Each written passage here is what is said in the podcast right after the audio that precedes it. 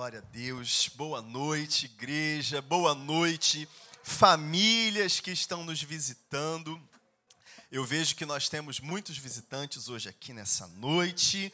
Você é muito bem-vindo nessa casa. Nós amamos você, nós amamos os seus filhos, nós amamos a sua família. Nós estamos aqui para amá-los, para servi-los. Amém, queridos? Querido, se você não é, é, estava aqui semana passada, é, nós começamos uma, uma série chamada Sex Experiência, né? e é uma série é, é, que não só fala, fala também sobre sexo, mas não só sobre isso, mas sobre família, sobre relacionamento. E, e é um assunto que eu e a pastora Karina, nós é, sentimos essa necessidade de ensinar a igreja, de ensinar o corpo com clareza, com maturidade, né, com, uma, com uma linguagem bíblica, alinhado com a palavra, falando sobre esses assuntos, não de forma é, é, desonrosa, ou não apenas, como eu posso dizer, para não é para ganhar likes, mas é para trazer doutrina para a igreja. Amém? Glória a Deus, porque a palavra nos ensina sobre essas coisas.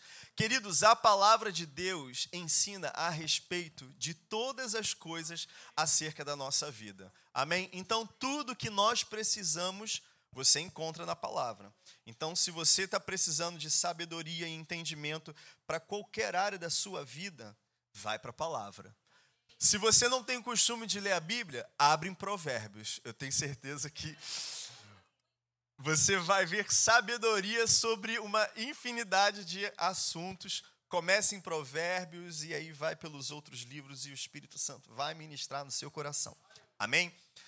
É, semana passada, nós introduzimos essa série falando sobre os tempos que nós estamos vivendo tempos de imoralidade, tempos de hipersexualização, tempos de grande liberação sexual, relativização de todas as coisas, não só relativização. É, é, é, relativização da sexualidade, relativização da própria palavra de Deus.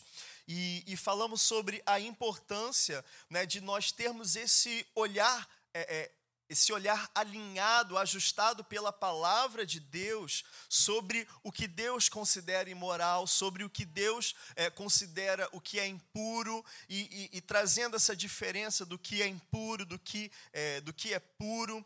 Falamos sobre é, quais são as formas é, de imoralidade sexual que nós encontramos na palavra, que o Senhor nos ensina para nos proteger né, de imoralidade sexual, nos proteger de pecado, porque sabemos que o pecado gera. Isso aí, glória a Deus, vocês estão alinhados. Pecado gera morte e não é vontade de Deus para as nossas vidas, amém? Amém. A vontade do Senhor é que a gente tenha vida e vida em glória a Deus. Acho que eu vou pregar mais assim, sem pede e a igreja participando mais. Porque eu acho que o pede fica aquele tum, Aí o ar-condicionado, a cadeira confortável, aquele padzinho, a pessoa fica assim. Prega pouco, que é isso? Ah, fogo. Eu entendi, prega pouco. Está com pressa de. Que isso? Prega fogo, né? Amém. Glória a Deus. Meu Deus.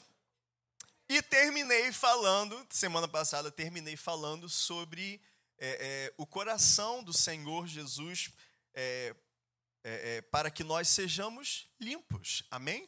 Jesus morreu na cruz do Calvário, o sangue, nós celebramos agora há pouco a ceia do Senhor, onde é, é, é, é, nós lembramos do sacrifício dele, o sangue derramado, o corpo que foi pregado naquela cruz, tudo isso para que fôssemos limpos. Amém? Né? Quem lembra daquele aquele hino clássico do cantor cristão? Há poder no sangue de Jesus para nos limpar de todo o pecado. Como é que era? A poder se. Ih, meu Deus, é porque tem o pessoal da harpa e tem o pessoal do cantor cristão, versões diferentes. Depois a gente ensaia, gente. Ficou meio. Eu, minha voz também não está hoje muito lírica para puxar um hino. Né? Mas vamos lá, hoje nós vamos continuar nessa série, eu quero que você abra sua Bíblia comigo lá em 1 Coríntios, no capítulo 6, a partir do versículo 12.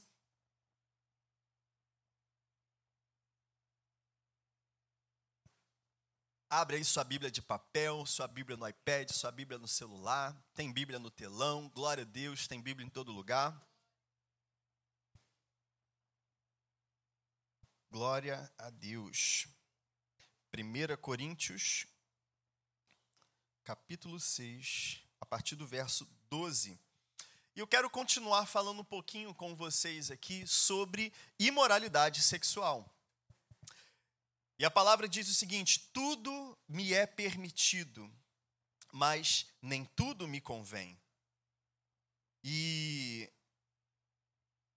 eu acho, eu, eu lembro quando, quando eu me converti, comecei a estudar a Bíblia, e, e, a gente começa a fazer parte da igreja, a ouvir as palavras e conhecer os versículos. Aí você aprende João 3,16, né, porque é o primeiro versículo que todo crente aprende de có, porque, é, é, porque Deus amou o mundo de tal maneira que deu seu Filho unigênito para que todo aquele que nele crê não pereça, mas tenha a vida eterna. É, e aí você vai aprender no Mateus 28, 19 e 20. E, e eu lembro que eu gravei esse versículo tudo me é permitido, mas nem tudo me convém. E as pessoas sempre falavam só essa parte do versículo. Sempre só falavam: todas as coisas me são permitidas, tudo me é permitido, mas nem tudo me convém. Né? Então traz esse entendimento de que eu tenho acesso a todas as, as coisas, mas tem algumas coisas que não são boas. Então, se você fica só nessa parte do versículo, Aqui abre um espaço para muita interpretação, né, sem contexto. Mas o versículo, glória a Deus, ele não termina aqui. Né, e nós vamos avançar durante todo o resto desse capítulo. Tudo me é permitido, todas as coisas me são permitidas, mas nem tudo me convém. Mas ele continua: tudo me é permitido, mas não devo me tornar escravo de nada. Deixa eu ler aqui na versão Almeida, revista e atualizada. Que foi aqui, quando eu comecei a, a, ler a Bíblia, era a versão que eu usava, então muitos versículos na minha mente estão nas versões antigas. Todas as coisas me são lícitas, mas nem todas as coisas me convêm. Todas as coisas me são lícitas, mas eu não me deixarei dominar por nenhuma delas. Aleluia. O crente em Cristo Jesus, ele é livre. Ele é livre. Não significa que, querido sangue de Jesus, te fez o santinho do pau oco de um dia para o outro. Não, você é santo em Cristo Jesus, mas a verdade é que se você lembrar bem do dia que você aceitou o Senhor Jesus, se você já teve essa experiência, no dia seguinte a sua mente não passa a pensar diferente, o seu corpo você não sente nada de diferente no dia seguinte. Daqui a pouco, né, o, o tempo vai passando e você é, é, volta a ser exposto a pecados antigos e você percebe, opa, minha carne continua desejando do mesmo jeito. Né? E eu já vi muita gente duvidar da sua salvação por causa disso. E eu vou dizer, eu mesmo, no início da minha caminhada cristã, muitas vezes eu duvidei da minha salvação porque eu tinha desejo para pecar. Eu tinha vontade de, de continuar fazendo alguns pecados. E muitas vezes tropecei em diversos deles no início da minha caminhada e eu ficava, gente, não é possível, será que eu sou salvo mesmo? Porque eu caí pela milésima vez naquele pecado de novo. Mas a gente precisa ter esse entendimento de que o sangue de Jesus nos purifica de todo pecado. Em Cristo, somos justiça de Deus. Deus nos olha como filhos, ele nos olha como redimidos. Mas o apóstolo Paulo ele foi muito claro em suas cartas, enquanto estamos aqui nesse corpo carnal, que é imperfeito, que fica resfriado, que pega sinusite, né, que fica cansado, Chega na sexta-feira de noite, seu corpo está cansado da labuta de segunda, terça, quarta, quinta e sexta, né? Então o corpo continua o mesmo. Mas isso, e a gente precisa ter essa consciência é, sincera, essa análise sincera, sermos sinceros, crentes sinceros, porque eu vejo muitas pessoas que se vestem de uma é, é, é hiperespiritualidade. Nossa, mas eu sou muito santo. Eu sou, não, mas eu só oro, eu só jejuo. A palavra só diz uma Quer dizer, a palavra diz muitas coisas, mas a respeito disso, eu vou pensar uma coisa da palavra, querido. Ela diz: aquele que está de pé, cuidado para que não caia. Então significa que todos estão sujeitos a cair. Não, pastor, mas eu oro, eu jejuo, eu subo no monte, porque você tem que ver, pastor, porque o fogo desce e eu oro e acontece. Cuidado para não cair. Talvez não caia em moralidade sexual, mas pode cair no pecado do orgulho. Porque para Deus, pecado é pecado. Mas nós vamos enxergar aqui hoje, na palavra, que precisamos ter um cuidado e uma atenção especial com imoralidade sexual. E eu quero ler a palavra com você aqui nessa noite, amém? A partir, vamos continuar aqui no versículo 13. Os alimentos foram feitos para o estômago e o estômago para os alimentos, mas Deus destruirá ambos. O corpo, porém, não é para imoralidade. Prestem bem atenção. O corpo, porém, não é para imoralidade, mas para o Senhor e o Senhor para o corpo. Por seu poder, Deus ressuscitou o Senhor e também nos ressuscitará. Vocês não sabem que seus corpos são membros de Cristo? Tomarei eu os membros de Cristo e os unirei a uma prostituta? De maneira nenhuma, vocês não sabem que aquele que se une a uma prostituta é um corpo com ela? Pois, como está escrito, os dois serão uma só carne. Mas aquele que se une ao Senhor é um com ele. Fujam da imoralidade sexual. Todos os pecados, todos os outros pecados que alguém comete, fora do corpo os comete. Mas quem peca sexualmente, peca contra o seu próprio corpo. Acaso não sabem que o corpo de vocês é santuário do Espírito Santo que habita em vocês, que lhes foi dado por Deus e que vocês não são de vocês mesmos? Vocês foram comprados por alto preço, portanto, glorifiquem a Deus com o seu próprio corpo. E pode anotar aí, o primeiro ponto da nossa noite é esse: nosso corpo é para a glória de Deus. O seu corpo, o corpo, e, e eu preciso especificar aqui, o corpo daqueles que foram comprados pelo sangue. O, corpo daqueles, aqueles que um dia ouviram o Evangelho, ouviram o Evangelho do Senhor Jesus, mas não somente ouviram com os ouvidos, mas creram no seu coração, acolheram de bom grado no coração o evangelho, a verdade de que Cristo é o filho de Deus, que tira, ele é o cordeiro de Deus que tira o pecado do mundo, é o filho de Deus que veio na terra, morreu, ressuscitou no terceiro dia, aquele que foi lavado pelo sangue, purificado de todos os pecados, aquele que é a justiça de Deus. Essa pessoa que entrou na porta da salvação e está nessa jornada com Cristo, essa pessoa não somente o espírito dela foi salvo, mas Cristo comprou você por completo. Corpo, mente e espírito. Amém? Pessoal que fez Escola United, nossa frase clássica sobre é, espírito, alma e corpo. Nós temos e somos e habitamos no corpo. Desculpa, eu errei. Gente. Foi uma pegadinha para ver se vocês. Vamos fazer de novo, agora ensaiadinho. Nós somos, nós temos e habitamos. Amém. Nós somos espírito. Deus nos criou a sua imagem e semelhança. Gênesis 1, 26. Façamos o homem conforme a nossa imagem, conforme a nossa semelhança. Deus Pai, Deus Filho, Deus Espírito. Amém? Então você foi criado em imagem e semelhança de Deus, então você é espírito. Amém? É através do nosso espírito que nos comunicamos com Deus. É através do Espírito que o Senhor fala com você. A palavra vai dizer lá em Romanos, eu não vou lembrar o capítulo nem o versículo, mas dá, o, dá um Google lá e depois você vai achar. Que o Espírito de Deus testifica ao nosso espírito que nós somos filhos de Deus.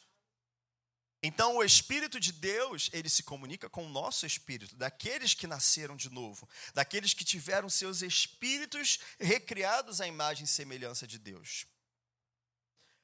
Mas existe uma preocupação é, é, especial do Senhor, também existe uma preocupação do Senhor com relação à nossa mente. O sangue de Jesus salvou o seu espírito. Romanos capítulo 12 vai dizer: renovem a sua mente Renove os seus pensamentos para que vocês possam experimentar a boa, agradável e perfeita vontade de Deus. Muito crente é salvo no espírito, mas não renova a mente. Fica com a mente desatualizada. Atualiza sua mente com a palavra de Deus. Estuda a palavra, o seu testamento, são seus direitos, são as palavras do seu pai para você. Então renova sua mente com a palavra de Deus. O Senhor tem uma preocupação com a sua mente, para que ela esteja constantemente atualizada com a sua palavra, porque palavra de Deus é vida. E eu poderia pregar toda uma outra palavra aqui sobre isso, mas hoje eu quero falar sobre o corpo. Deus salvou seu espírito, ele te entregou a palavra e por meio da palavra sua mente pode ser renovada Lógico, não é, não é simplesmente, ah, então eu vou, eu vou fazer aquela leitura dinâmica da palavra aqui e eu vou ler a Bíblia inteira em um mês, em uma semana, e aí, tipo, vai acontecer algo é, é, é sobrenatural.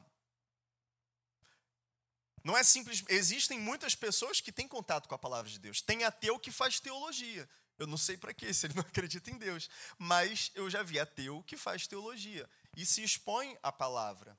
Mas aquele que se aproxima da palavra, ele também precisa estar de coração aberto e ter fé no seu coração, Amém. Eu estou lendo aqui, mas eu creio, eu quero receber, eu quero renovar a minha mente, eu quero alimentar o meu espírito, eu quero renovar a minha alma, eu quero estar forte espiritualmente, eu quero que minha mente esteja fortalecida, eu quero que as fortalezas é, é, que talvez o inimigo tenha construído na minha mente, as mentiras, os sofismas, os falsos ensinamentos sejam removidos e a verdade da palavra ilumine a minha mente para que assim eu possa viver a perfeita e agradável vontade de Deus. Amém?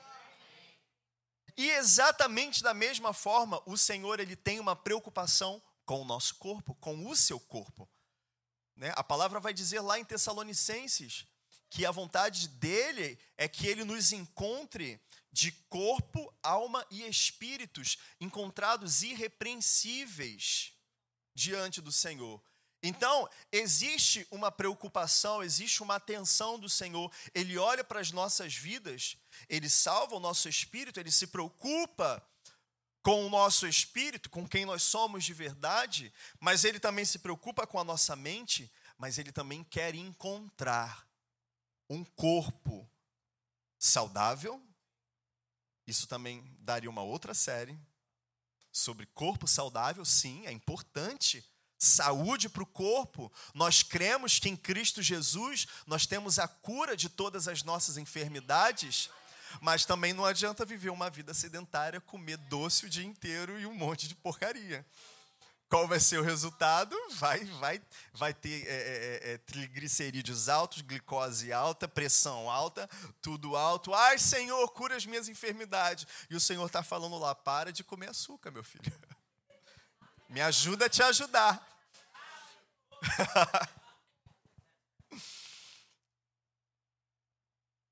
Mas o que eu quero destacar com vocês aqui hoje, queridos, é sobre a pureza do nosso corpo. E, e eu acho incrível que isso é, uma, é um ponto, é um assunto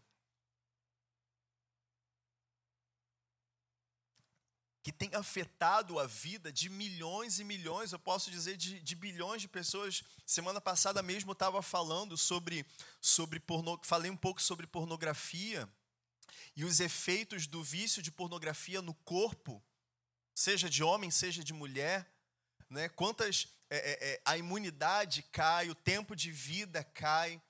é, é, é, a vida da. Ex, existem pessoas que estão afundadas nesse vício, que estão desenvolvendo doenças no corpo, estão desenvolvendo doenças na mente, e com certeza, querido, a sua, o seu espírito está completamente enfraquecido. Existem crentes viciados em pornografia. Existem estudos que apontam é, é, é, que existe uma, praticamente uma epidemia global. E eu posso dizer, existe uma epidemia global de imoralidade sexual, até mesmo dentro da igreja. Corpos impuros, corpos que se entregam é, é ao que o Senhor considera impuro. E não é só, eu sei que muitos olham, olham para isso com uma ótica um pouco um aspecto um pouco religioso, mas queridos, é para o nosso bem. Todas as direções que Deus traz, não é porque Ele é um Deus que chega e fala: Eu não quero que você faça isso. Por quê? Porque eu não quero que você faça isso tudo que o Senhor requisita de nós, queridos, eu vou te dizer, é para se tornar um canal de bênção para a sua vida. Porque eu tenho visto milhares e milhares de homens entregues à imoralidade sexual. Na minha própria família, eu posso testificar quantos primos meus, quantas pessoas, eu tenho certeza que você conhece, quantos homens e mulheres também que às vezes tem orgulho de expor a sua vida imoral. Orgulho, é um orgulho para os homens do mundo dizer as práticas imorais que eles praticam. Quantas mulheres eles ficam, as coisas que eles fazem, eles postam nas, nas suas redes sociais. É motivo como se fosse algo belo, como se fosse algo que para se ter orgulho. Mas você vai ver a vida do cara, você vai ver a vida da pessoa, vida destruída. O cara não consegue ficar um dia sem se encher de drogas, de bebidas. As pessoas estão doentes, elas não conseguem. Sabe uma coisa que eu percebo nas pessoas que são é, é, viciadas, não somente com, eu digo, drogas, cocaína, maconha, essas coisas assim, mas até mesmo bebida, cigarro. E, e uma vez eu estava fazendo uma análise dessa situação, as pessoas que eu conheço, contexto da nossa sociedade. Isso acontece porque as pessoas elas não conseguem ficar poucos minutos sóbrias com elas mesmas. A pessoa não consegue ficar sóbria, sozinha, com ela mesma, porque os pensamentos estão tão atormentados, ela é tão destruída emocionalmente, porque se lançam em tantos relacionamentos quebrados, traumáticos, elas se expõem a, a, tanta imoralidade sexual, a tanta depravação. O mundo diz que é muito bom, mas o mundo está doente. Nunca se viu tantas pessoas depressivas, com transtornos Tantos queridos, eu acho que a cada mês parece que surge um transtorno novo, uma doença nova, mentes destruídas, almas estralhaçadas, casamentos destruídos, pessoas que não conseguem mais olhar para uma família e entender que aquilo ali vai ser bom para ela. A nossa sociedade entende família como algo ruim, porque a sua família foi ruim, porque o seu pai foi ruim, porque o seu casamento não foi bom, porque tudo foi horrível e porque toda a sociedade está doente, nós vamos nos juntar aos doentes e dizer: é normal? E só conseguir é, é, é, caminhar, só conseguir é, é, permanecer de segunda a sexta trabalhando e cuidando da vida, para chegar na sexta-feira e, e, e, mergulhar. Queridos, os jovens, e, e eu não vou dizer, não é só jovens, não, isso não está acontecendo só na geração atual, isso já acontece há muitas gerações. Eu creio que todo mundo aqui pode olhar para a sua família ou para alguém da sua família. Não é só a geração atual, não, a geração passada e a retrasada também. Na minha própria família, a maioria dos homens, o meu avô, meus tios, nas conversas, se, orgulho, se or, orgulho, orgulho de todas as imoralidades que faziam. Casamento pendurado pela ponta. Saúde totalmente destruída, porque viram noites, uma vida de sem sono, sem saúde, sem casamento estável, sem relacionamento estável, muita bebida alcoólica, drogas, uma vida é, sexual totalmente imoral, essa pessoa vai viver menos, vai ser infeliz, no final da vida vai estar se enchendo de remédios antidepressivos, isso se ela viver, isso se ela chegar até é, é, é a terceira idade. Né? A gente tem essa projeção de que as pessoas vão viver mais, mas do jeito que está, para que viver mais? Desse jeito, doente, imoral, sujo pelo pecado, eu estou falando só do corpo, querido. O Senhor, Ele salva o espírito, Ele renova a mente, mas precisamos ter um compromisso com o nosso corpo. Ai, mas a igreja é muito hipócrita de exigir esses princípios, eles estão ultrapassados. Beleza, querido. Vai lá, experimenta os princípios desse mundo. Eles estão dando muito certo. Eu estou vendo. Eu consigo ver na minha família. Está dando muito certo para os meus primos com casamento destruído. Porque a imoralidade sexual é muito boa, porque a bebida é muito boa, porque a vida lá fora é muito legal. Eu dei esse dado aqui semana passada para a igreja. Pessoas que são casadas com a mesma pessoa a vida inteira, que se casam com uma pessoa, permanecem fiel, têm vida mais longa, têm imunidade maior no corpo, são menos suscetíveis a, a, a câncer, são menos suscetíveis é, a ataque cardíaco, são menos suscetíveis a aneurisma cerebral. Queridos, eu vou viver 140 anos no mínimo. Glória a Deus. Se Jesus não voltar, a minha declaração é essa: Jesus, se você não voltar nessa era, 140 anos no mínimo. Eu jogo para cima. Se ele quiser menos, beleza. Estou no lucro, glória a Deus. Eu falo isso porque tem muito trabalho para fazer, queridos. Tem muita palavra para pregar, tem muita vida para alcançar. As famílias da nossa nação, queridos. Eu falei semana passada aqui também. Um dos, um dos homens né, mais ricos da nossa nação, bilionários, que nem vivem aqui, vivem na Suíça, eles são bilionários vendendo cerveja. Para essa nação é, é, para uma nação que é alcoólatra, para uma nação impura, para uma nação imoral, para uma nação que, como propaganda internacional, vende a sua imoralidade, a sua hipersexualização, resultado no corpo da nossa nação, doença.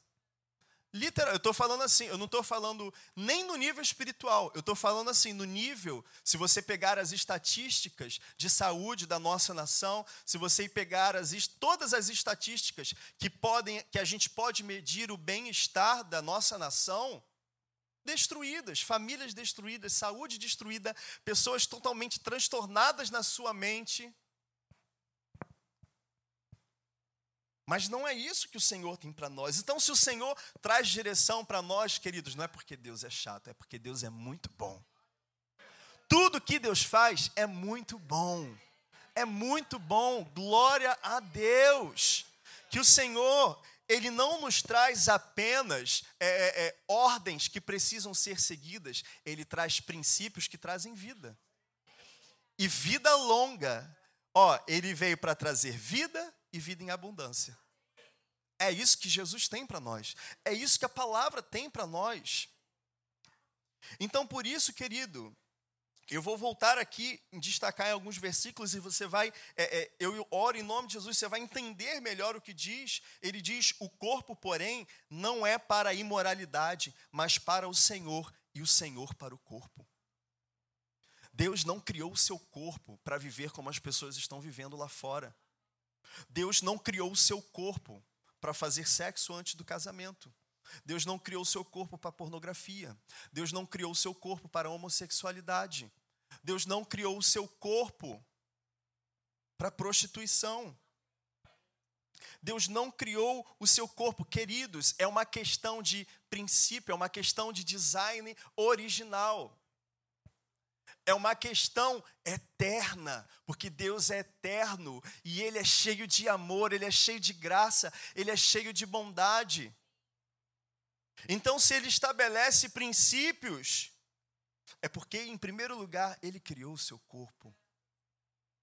E ele não criou o seu corpo para imoralidade, ele criou o seu corpo para pureza, para santidade, para coisas boas, para coisas saudáveis. Amém?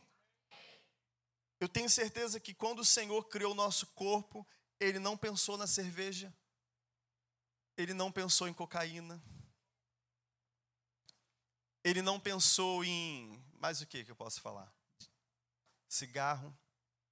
Ele não pensou em sexo antes do casamento. Ele não pensou em sexo fora do casamento, seja antes, seja traição.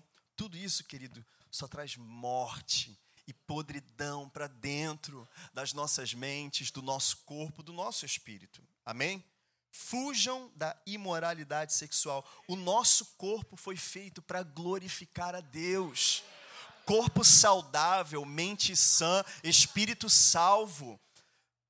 Famílias saudáveis, homens e mulheres que são maduros. Uma outra coisa que eu enxergo como resultado dessa grande imoralidade sexual, queridos, ela também é resultado de uma grande infantilização, tanto do homem quanto da mulher. As pessoas hoje é, é, se acham é, é muito modernas e muito maduras, mas elas têm mente de criança. Mente de criança. Porque criança não quer compromisso. Criança não quer responsabilidade. Criança não quer princípio. Criança não quer obedecer. Adultos, maduros, esclarecidos, eles, eles sabem quem eles são. Eles são saudáveis na mente. Eles querem uma vida saudável, uma vida equilibrada, uma vida de sucesso. Eu não estou dizendo uma vida de sucesso, de ostentação, não. Eu estou falando uma vida completa em todas as áreas. Material, financeira também.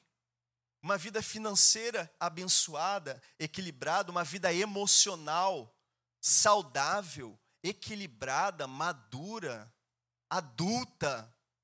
Amém? O nosso corpo, queridos, é para a glória de Deus.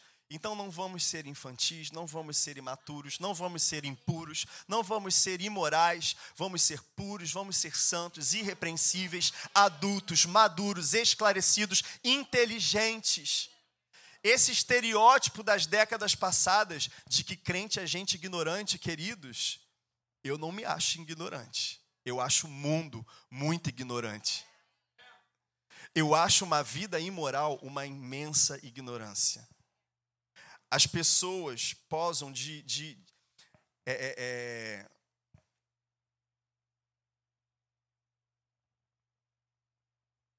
a gente vê os grandes pseudo-intelectuais da nossa sociedade que posam de um, de um grande nível, alto patamar de esclarecimento, né? e eles abrem a boca e falam que deveríamos liberar as drogas.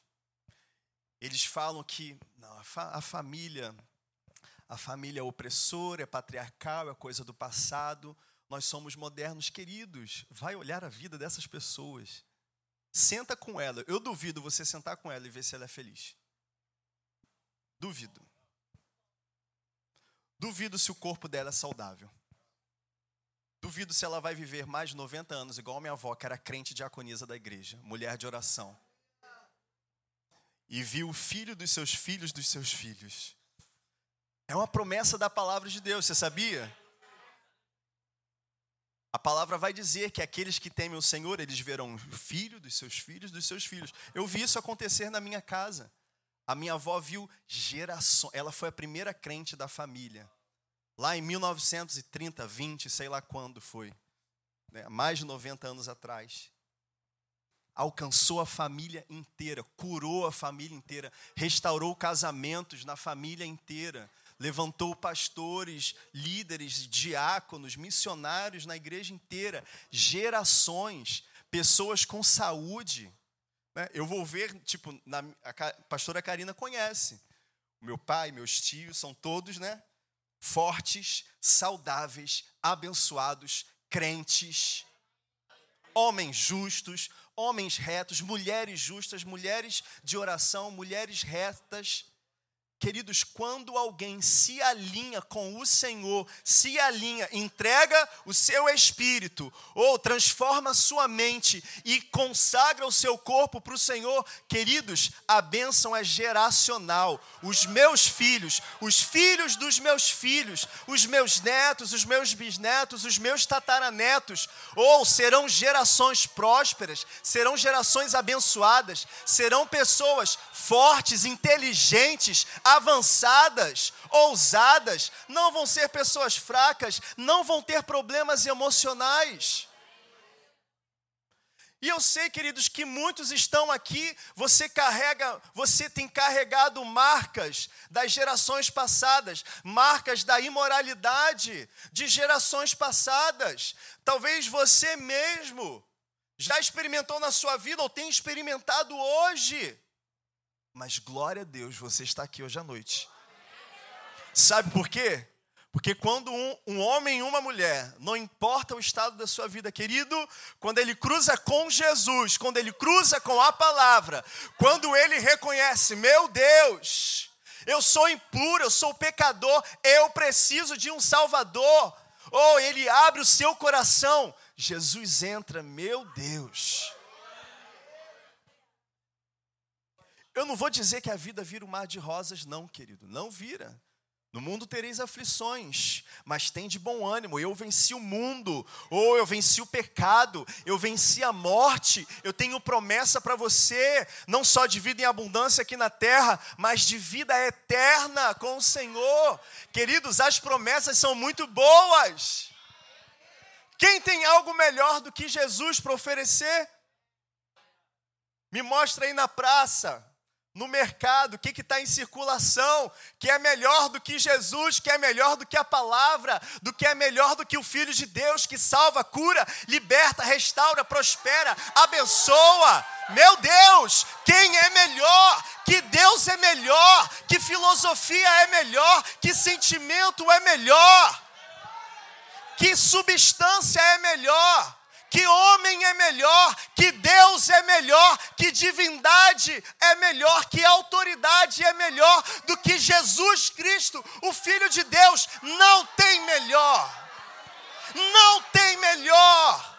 Oh, Ele é o Alfa, Ele é o Ômega, Ele é o princípio, Ele é o fim, Ele é o Criador de todas as coisas. Oh, obrigado, Jesus.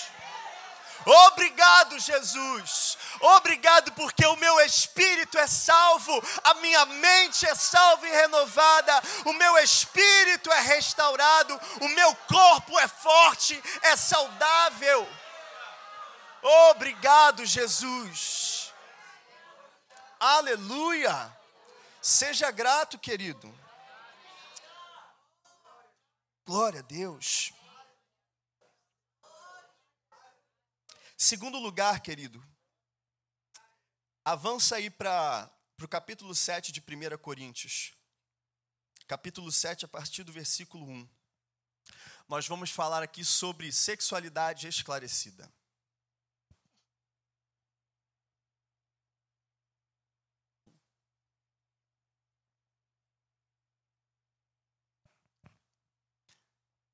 Anota aí, sexualidade esclarecida. Como eu falei, querido, crente tem que ser cabeça. Crente é inteligente. Crente é esclarecido. E aonde não tem visão, a palavra diz o que, que acontece? O povo perece. A palavra também diz: o meu povo perece por falta de conhecimento. E a palavra nos ensina sobre uma sexualidade madura, saudável e esclarecida.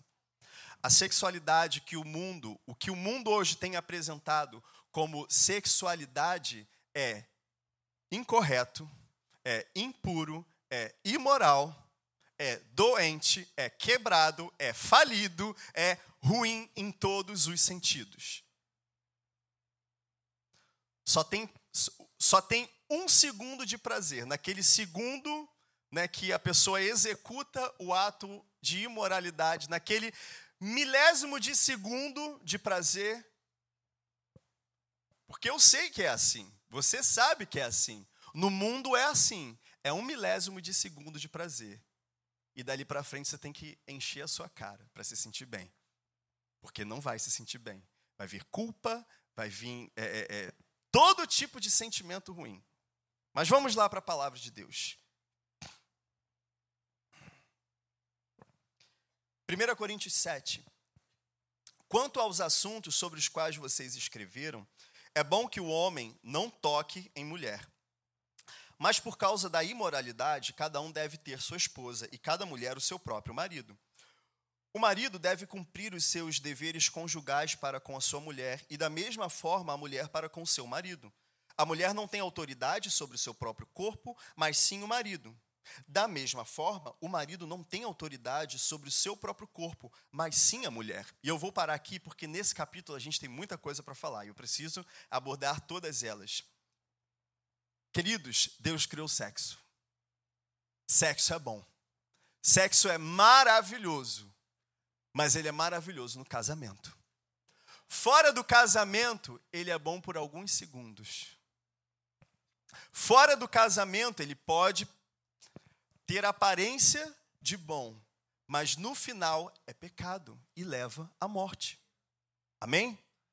Pecado leva à morte, pecado é separação de Deus, pecado é errar o alvo, pecado é ir numa direção que o Senhor não te criou, que o Senhor não desenhou. O Senhor desenhou um plano bom, perfeito, maravilhoso, porque Ele é eterno, infinito, em Sua graça e sabedoria, Ele sabe muito mais do que você que existe por um milésimo de segundo dentro da eternidade. Ele é o eterno, o alfa e o ômega. Ele faz um desenho perfeito, ele faz uma dire... desenha princípios que estabelecem bênçãos e promessas sobre a nossa vida.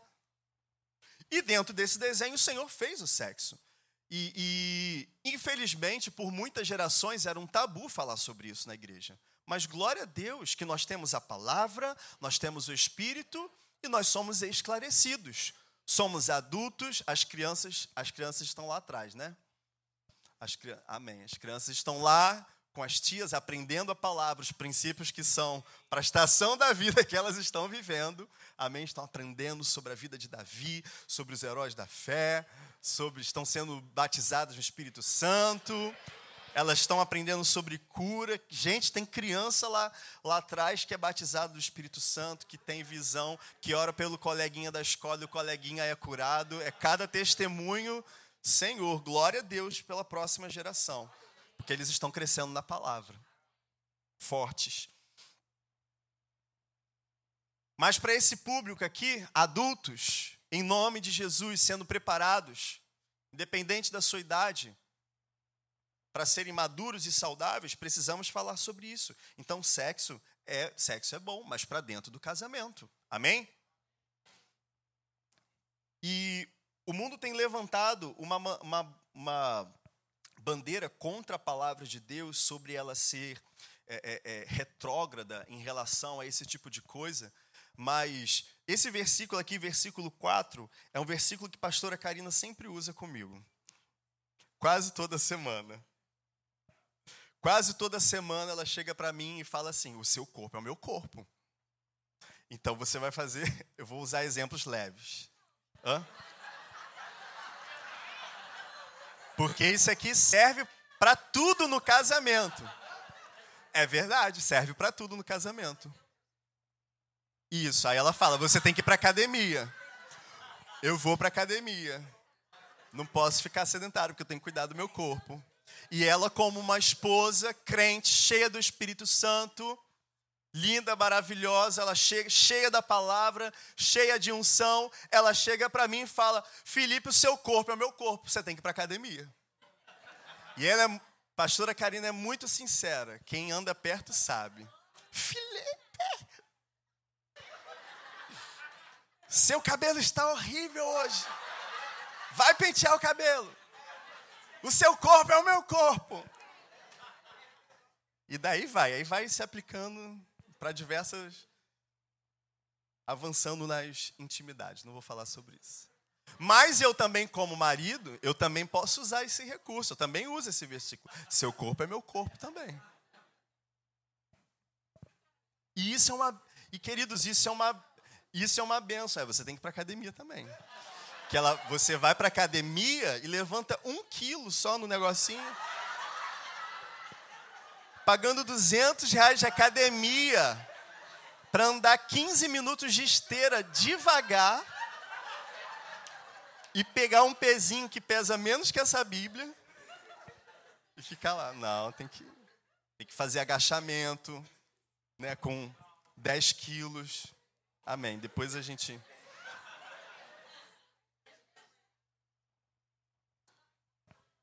Mas, querido, foi feito para isso.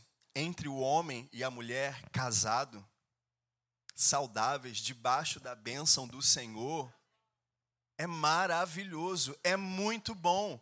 O corpo dela é meu, mas o corpo o meu corpo é dela também, nós desfrutamos um do outro. Existe amizade, existe cumplicidade, é muito bom. É muito bom. Foi para isso que Deus fez, foi para ser bom, foi para ser leve, foi para ser agradável.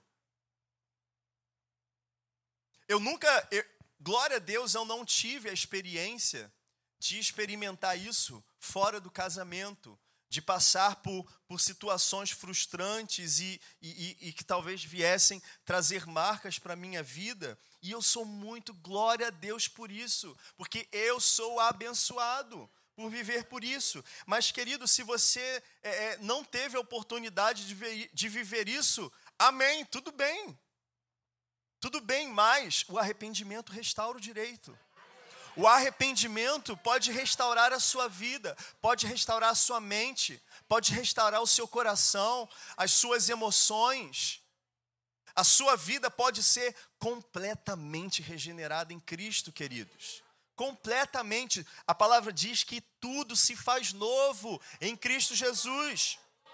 Até a sua sexualidade pode ser purificada. Os conceitos podem ser alinhados de acordo com a palavra para você parar de ser careta igual o mundo. Olha o que a palavra continua dizendo, versículo 5: Não se recusem um ao outro, exceto por mútuo consentimento e durante certo tempo, para se dedicar à oração. O que, que a palavra está dizendo? Não fiquem sem fazer sexo muito tempo. Só, e o apóstolo Paulo fala assim: como se vocês quiserem, né, tipo, ai, vamos né, parar de fazer sexo, né, para a gente fazer um jejum de sexo e, e vamos ficar só orando. Eu creio que aqui ele traz isso meio que uma concessão para os super espirituais, mas queridos, a palavra inclusive vai dizer que se o casal não tem uma vida sexual ativa, Deus nem ouve as orações. O Senhor fala assim, ó, primeiro vai cumprir seu papel com sua mulher. Mulher, vai cumprir o seu papel com seu homem. Depois eu ouço a sua oração. Porque Deus, para Deus é importante que o casamento esteja saudável. E um casamento saudável tem sexo. Amém? E os casados dizem? Glória a Deus. Aleluia. Os casados. Não vou nem olhar. Para não olhar para os solteiros. Os solteiros ficam quietos nessa hora, com a boca fechada um cara de paisagem, esperando em fé que a sua hora um dia vai chegar, do jeito certo, e vai ser muito bom. Amém? Digo, olha o que ele fala, digo isso como concessão e não como mandamento.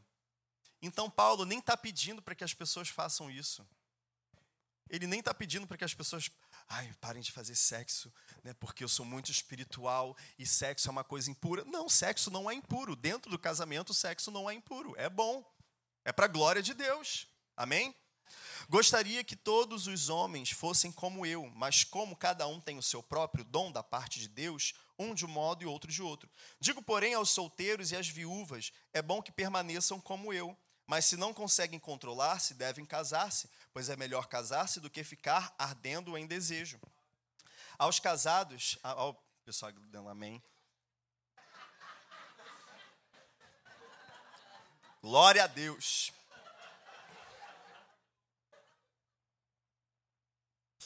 Amém, gente. Somos adultos, saudáveis, esclarecidos. Aos casados dou esse mandamento, não eu, mas o Senhor, que a esposa não se separe do seu marido. Deixa eu ver se eu ia. Se estava no meu esboço, eu leio isso aqui. Uh, isso, até o 16. Vamos ler até o 16. Eu parei no 10. Aos casados dou esse mandamento, não eu, mas o Senhor, que a esposa não se separe do seu marido, mas se o fizer, que permaneça sem se casar, ou então reconcilie-se com seu marido. E o marido não se divorcie da sua mulher. Aos outros eu mesmo digo isso, não o Senhor. Se um irmão tem mulher descrente e ela se dispõe a viver com ele, deixa eu ver, gente, eu não vou tocar muito fundo nesse assunto. Separe, piriri, pororó. Porque eu quero focar mais no ponto da da sexualidade. Amém. Vou parar aqui no versículo, no versículo 10. Eu quero pular com vocês agora lá para o versículo 25. Versículo 25 de 1 Coríntios 7. E apóstolo Paulo continua dizendo: Quanto às pessoas virgens, não tenho mandamento do Senhor, mas dou o meu parecer como alguém que, pela misericórdia de Deus, é digno de confiança. Por causa dos problemas atuais, penso que é melhor o homem permanecer como está. Você está casado? Não procure separar-se. Está solteiro? Não procure esposa. Mas se vier a casar-se, não comete pecado. E se uma virgem se casar, também não comete pecado. Mas aqueles que se casarem enfrentarão muitas dificuldades na vida e eu gostaria de poupá-los disso. Em primeiro lugar, talvez alguém tenha pensado assim: é, enfim, talvez alguém tenha pensado assim: ah, hoje em dia é meio difícil achar alguém virgem. Eu não vou concordar com isso, mas a única coisa, nem discordar, eu não quero falar sobre isso, mas a única é, é, coisa que eu quero dizer a respeito disso para vocês que estão aqui nessa noite, porque eu sei que aqui tem pessoas que são virgens, tem pessoas que é, é não são casadas e já não são virgens. Mas eu quero dizer para vocês aqui hoje que o Senhor, ele tem restauração de pureza e de santidade para você. O Senhor tem, porque ele é cheio de graça, cheio de misericórdia. Ele é bom, a vontade de Deus é que ninguém se perca. Ele quer, ele, ele simplesmente diz: "Venham do jeito como estão". Só vem. Entra pela porta. Ai, mas tem o peso do passado, não, mas tem isso. Mas, pastor, você está falando diversas coisas e a minha vida não está. Meu filho, vem. Só vem. Eu te garanto, é bom, é perfeito, é agradável. Venha como está. O Senhor diz: de modo nenhum lançarei fora. Mas eu tenho certeza, do mesmo jeito, querido, você não vai permanecer. Do mesmo jeito, não. Deus tem coisa melhor para você. Deus tem uma vida. Existem pessoas aqui hoje, nessa noite, queridos, que talvez você não tenha mais perspectiva, não consiga sonhar, não consiga se imaginar, talvez, num relacionamento saudável, como a gente está desenhando aqui. Talvez você não consiga se projetar é, é, é dentro desse é, é desses princípios de bênção, existem barreiras, existem marcas em você, querido. Jesus ama você. Ele quer libertar você, ele quer, ele quer é, é, é, te entregar sonhos e planos que você não consegue imaginar. Talvez a sua mente é, é, é maltratada ou machucada ou cansada, ou seja lá o que for, não consegue imaginar, mas o Senhor tem um plano prontinho para você. Ele é bom. O plano é muito bom. O plano supera todas as suas expectativas do que é bom. O plano supera todos os seus sonhos. É melhor, é maior. Então só abra o seu coração. Abra o seu coração, querido, e permita que ele restaure você, restaure a pureza, restaure a santidade, restaure a comunhão, restaure as bênçãos, restaure a promessa, restaure a vida, restaure a esperança, restaure os sonhos, restaure os planos. Amém? Aleluia. E queridos, Paulo está falando aqui sobre essa questão de os que estão os que estão solteiros não se casem. Eu aconselho vocês não se casarem. Aqui a gente precisa entender que tem uma perspectiva histórica aqui nesse momento. Esse momento que ele escreve a carta era um momento de grande perseguição da igreja. Era um momento onde as pessoas estavam sendo espalhadas, fugindo por todos os lugares. Ele estava dizendo: se você se casar e tiver filhos ainda, sua vida vai ser muito difícil. Imagina você ter que fugir sendo perseguido, querendo te jogar é, é, é, em coliseus, querendo te jogar num tacho de, de óleo fervente, querendo crucificar você de cabeça para baixo, e você cuidando de si, da sua esposa e de crianças, e vivendo nesse, nesse contexto de, de igreja perseguida. Então, Paulo ele está escrevendo no contexto que, que ele estava inserido, porque ele mesmo é, é estava debaixo de, de grande perseguição. E olha que e ele vai continuar dizendo o que quero dizer no versículo 29. O que quero dizer é que o tempo é curto.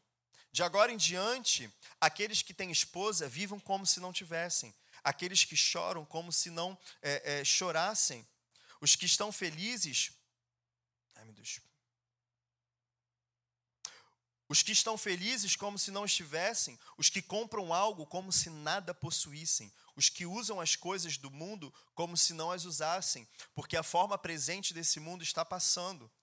Gostarias de vê-los livres de preocupações. O homem que não é casado preocupa-se com as coisas do Senhor e como agradar ao Senhor, mas o homem casado preocupa-se com as coisas desse mundo, em como agradar a sua mulher e está dividido. Tanto a mulher não casada como a virgem preocupam-se com as coisas do Senhor, para serem santas no corpo e no espírito, mas a casada preocupa-se com as coisas desse mundo, em como agradar seu marido.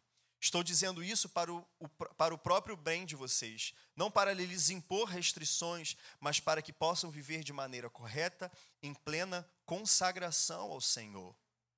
E o que a palavra na verdade, está querendo nos ensinar aqui, queridos, e o que eu quero abrir os olhos de você aqui nessa noite é que, estando casado, estando solteiro, estando comprometido, não estando comprometido, de uma forma ou de outra, a vontade do Senhor para as nossas vidas é que a gente viva uma vida que glorifique ao Senhor. Casado ou solteiro, eu glorifico ao Senhor. E você pode anotar isso se você estiver anotando. Amém? Anota aí, glorificando, casado ou solteiro.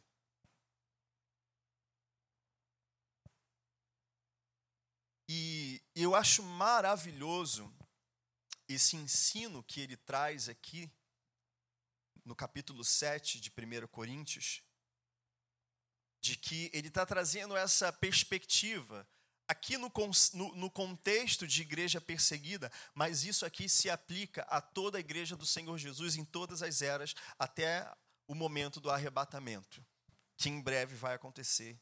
Maranata vem Senhor Jesus. Amém? Pode me trazer outro copo de água, por favor. Obrigado.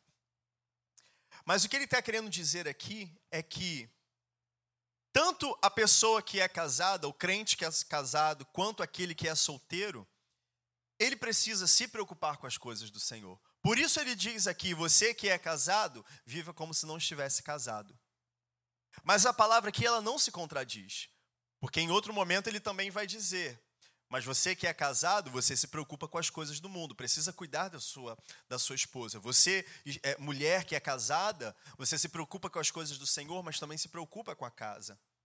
E o padrão que, que o princípio, o padrão que ele está trazendo para nós aqui é precioso demais para as nossas vidas, para as nossas casas, para as nossas famílias, vocês que são solteiros, suas futuras famílias, porque você que é solteiro agora, querido, tem um livrinho que eu sempre, eu já recomendei, sei lá, para poucas pessoas aqui na igreja. É um livro pequenininho que eu li quando eu era adolescente, quando eu era solteiro, quando eu estava lá adolescente, servia na igreja, eu ia para a igreja todo dia, eu era rato de igreja, eu era do coral, eu era dos adolescentes, eu era do louvor, eu era do teatro, eu era fazia tudo na igreja, foi maravilhoso minha adolescência servindo na casa do Senhor. E eu li esse livrinho chamado A Bênção de Ser Solteiro. Glória a Deus. O crente solteiro, queridos, ele tem uma bênção reservada para ele, que talvez tem, eu creio que tem um monte de solteiro aqui que não está desfrutando bem. Temos muitos solteiros na igreja, meu Deus, mas sofre, mas fica preocupado com o dia de amanhã, com o príncipe encantado, com a princesa no castelo de areia, e como que vai ser e tal, porque ele é crente, né? Ele acha que as coisas são mais difíceis, porque ele é crente. Querido, a palavra tem uma direção para você, que é solteiro. Cuide das coisas do Senhor. Ai, pastor, mas eu tenho que cuidar do meu coração, da minha vida. O Senhor cuida de você, querido. Melhor do que você que está aí todo emocionado solteiros, emocionados, desesperados, tendo visão, tendo sonho com o príncipe. Porque, pastor, eu, eu sonhei, eu vi o cavalo branco e ele estava. Minha filha, repreende isso daí em nome de Jesus. Varões também vocês, ó, fiquem ligados. Não fiquem dormindo na casa do Senhor, não. Eu tenho trabalho para te dar na igreja, me procura, que eu delego para você. Quando eu era jovem, eu cuidava das coisas do Senhor. Nossa, foi maravilhoso, queridos. Eu cantava em todos os corais, eu fazia teatro, eu fazia viagem missionária, e eu fazia curso de liderança, liderava jovem, liderava adolescente, dava aula na EBD. Queridos, eu investi a minha juventude na casa do Senhor. Eu não poderia ter feito nada melhor. Eu só colho bênçãos, eu só colho coisas boas do que eu aprendi, do que eu semeei na casa de Deus, o amor que eu tenho pela palavra e eu vejo pessoas que estão buscando ao Senhor porque, ai, porque eu quero um relacionamento, porque eu quero um carro, porque eu quero isso, porque eu quero aquilo, queridos, solteiros. Gente, tem gente se apressando, querendo namorar, querido, você quer namorar, você vai casar quando? Ai, não sei, pastor, pelo amor de Deus, querido, acorda para a vida vai arrumar um trabalho, vai estudar, vai tomar conta da sua vida, está perdido, não tem vida de oração, não tem vida de leitura da palavra, não tem vida de santidade, sem perspectiva de vida, vai namorar para quê? Para cair em pecado. É para isso que, que você vai namorar. Para cair em pecado. Deus tem coisa melhor para você sirva ao Senhor, busque a Ele. Querido, quer, quer virar a sua madrugada? Não vira na noitada, não. Vira em jejum, em oração, lendo a palavra, se enchendo. Querido, quer, quer investir o seu tempo? Vai para o Reach, vai fazer evangelismo, vem para o Love Day, vai servir, vai evangelizar, vem pintar a parede da igreja, vem, vai fazer alguma coisa, faz viagem missionária, faz é, é, curso aonde em todos vai faz viagem para Nicarágua, para Oi? Não, em qualquer lugar não, me pergunta, para você não aprender besteira por aí. Mas, gente, é uma bênção ser solteiro. E no momento certo, e no. Eu vou falar disso aqui. Sim, vou falar. Amém, vou falar disso. Porque tem a ver com o que a gente está falando aqui. Amém, vamos correr aqui para a gente encerrar. Mas continuando com os solteiros. Queridos, não tem alma gêmea, não. Não fica esperando alma gêmea, não. Alma gêmea é invenção do espiritismo. Estou falando sério. Conceito de reencarnação que uma alma divide, vai se encontrar na outra. Alma não divide, não, querido.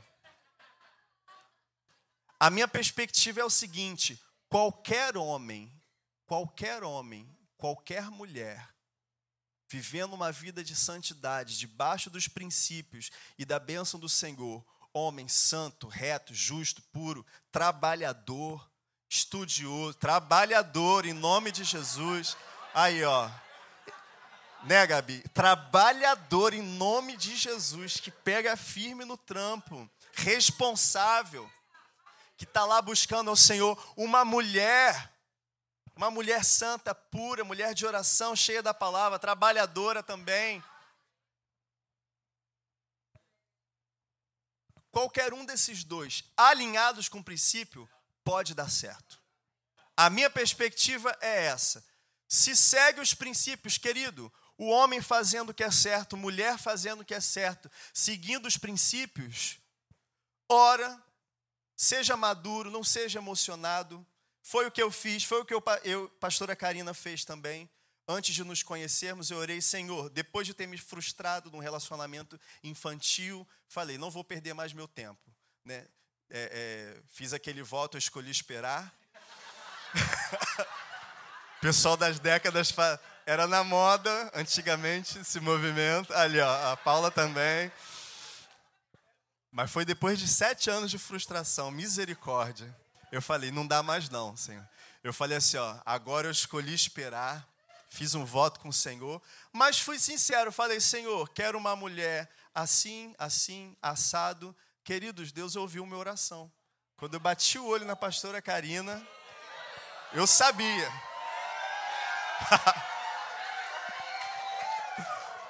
Não foi tudo perfeito, mas eu sabia, minha oração foi respondida. E você, não, amor, você foi a mesma coisa também, não foi? Eu não sou a resposta da sua oração. Que isso? Não, mas você falou para mim uma vez que você Explica aí pra igreja. Não, eu só orei um dia, porque eu era uma menina assim, meio. É, sabe? Ai, não, eu orei, eu falei com o Senhor, uma vez eu tava na rua, eu falei, Deus, olha só, foi essa oração. Eu quero alguém pra eu cuidar. pra cuidar, pra ficar no meu lado. Só falei isso, depois fui seguir a vida. Pronto. Mas você falou que Deus respondeu sua oração. Porque ela cuida de mim.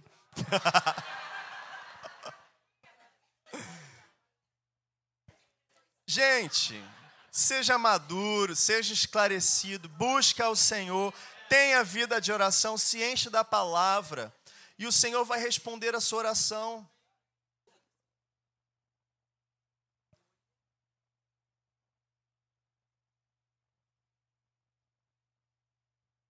Assim, não, é justamente o que eu estou falando. Não existe alma gêmea, é você que vai escolher a pessoa. Ai, Deus escolheu essa pessoa para mim. Deus não escolheu para você, não, querido. Você que escolheu. Porque se Deus escolhesse, seria o conceito da alma gêmea. Ah, Deus escolheu. Então só tem uma pessoa no, em 7 bilhões de pessoas. E se a pessoa estiver na Índia? Meu Deus, tem. Se tiver na China, que tem 1,4 bilhão de pessoas, e Deus escolheu uma pessoa para você. Não, querido. Ora. Define sua. Você não tem sonhos, não tem planos. Você não quer, não tem perspectiva para a sua vida. Lógico, se você está construindo isso com o Senhor, você é alguém que está é, é, construindo a sua vida com Deus, orando, estudando a palavra, é, é, sonhando junto com o Senhor. Amém, Senhor. Então eu quero uma pessoa que vai se encaixar nesses sonhos, nesses planos, nessas perspectivas, porque, não sei, talvez, ah, eu tenho um chamado missionário e, e eu vou um dia para outra nação. O Senhor me chamou para outra nação. Então, amém. Eu vou querer um homem de Deus, missionário, chamado para essa nação também, cheio da palavra, cheio do Espírito Santo, trabalhador faz o seu perfil, ora com o Senhor, resolve isso junto com Deus, seja maduro, seja esclarecido. Querido, Deus ouve oração, ele ouviu minha oração. Ele ouviu a oração da pastora Karina. A minha foi mais específica. E aquele, amém, a gente vai, eu vou trazer uma outra palavra depois, aprofundando mais sobre os solteiros nesse aspecto sobre como iniciar e tal. Tem umas pessoas aí meio perdidas. Mas, aqui, nesse, aqui nessa passagem, a gente também tem um padrão para os casados. Porque olha o que o Senhor fala. Né? É, ele vai dizer aqui nessa passagem que o que está casado, viva como se não estivesse casado. Mas, ao mesmo tempo, tem que ter compromisso com o casamento. Então, o padrão para quem é casado é maior. Porque ele tem o mesmo compromisso com o Senhor. Ele tem o mesmo compromisso de buscar, de servir, de ter uma vida de santidade, uma vida de estudo da palavra, uma vida de oração. O mesmo padrão do solteiro de entrega ao Senhor, o casado também tem. Mas ao mesmo tempo, ele também tem que ser um ótimo marido e uma ótima esposa, não negligenciando os aspectos naturais da família, não negligenciando vida financeira, saúde, proteção para sua casa, é, é, ensino para os seus filhos. Então, por isso que ele está, nesse contexto, ele está dizendo: eu, nesse momento, talvez seja melhor você não se casar, porque se casar, você tem que manter o padrão do solteiro, mas também tem que manter uma família muito boa, muito estável, muito bem cuidada. Amém? Crente não negligencia a família. Crente não negligencia marido, esposa, filho. Crente não negligencia vida financeira, contas, contas em dia, casa abençoada, dispensa cheia. Eu sei que é, é, é, muitos é, passam por momentos, e é natural que às vezes a gente passe por alguns momentos difíceis, mas queridos, homens e mulheres casados, vocês precisam ser colunas de fé e ousadia para suas casas. E eu ensinei isso um dia desses, alguns dias. A fé tem evidência. A fé, ela traz evidência. Ela fé gera resultado. Fé traz à existência coisas que não existem. E o Senhor nos chamou para viver uma vida que glorifica a Ele, querido, uma vida elevada em todos os sentidos, um padrão alto de santidade, um padrão alto de justiça, um padrão alto de responsabilidade diante do Senhor, diante da igreja, diante da sociedade diante dos bancos, diante da Light, diante das águas do rio, diante da quitanda da esquina. Amém? E eu oro em nome de Jesus, e eu creio que o Senhor está é, é, é, nos levando, levando cada um de vocês para um novo lugar, para crescermos famílias fortes, homens e mulheres, indivíduos fortes, esclarecidos, curados, restaurados, em nome de Jesus.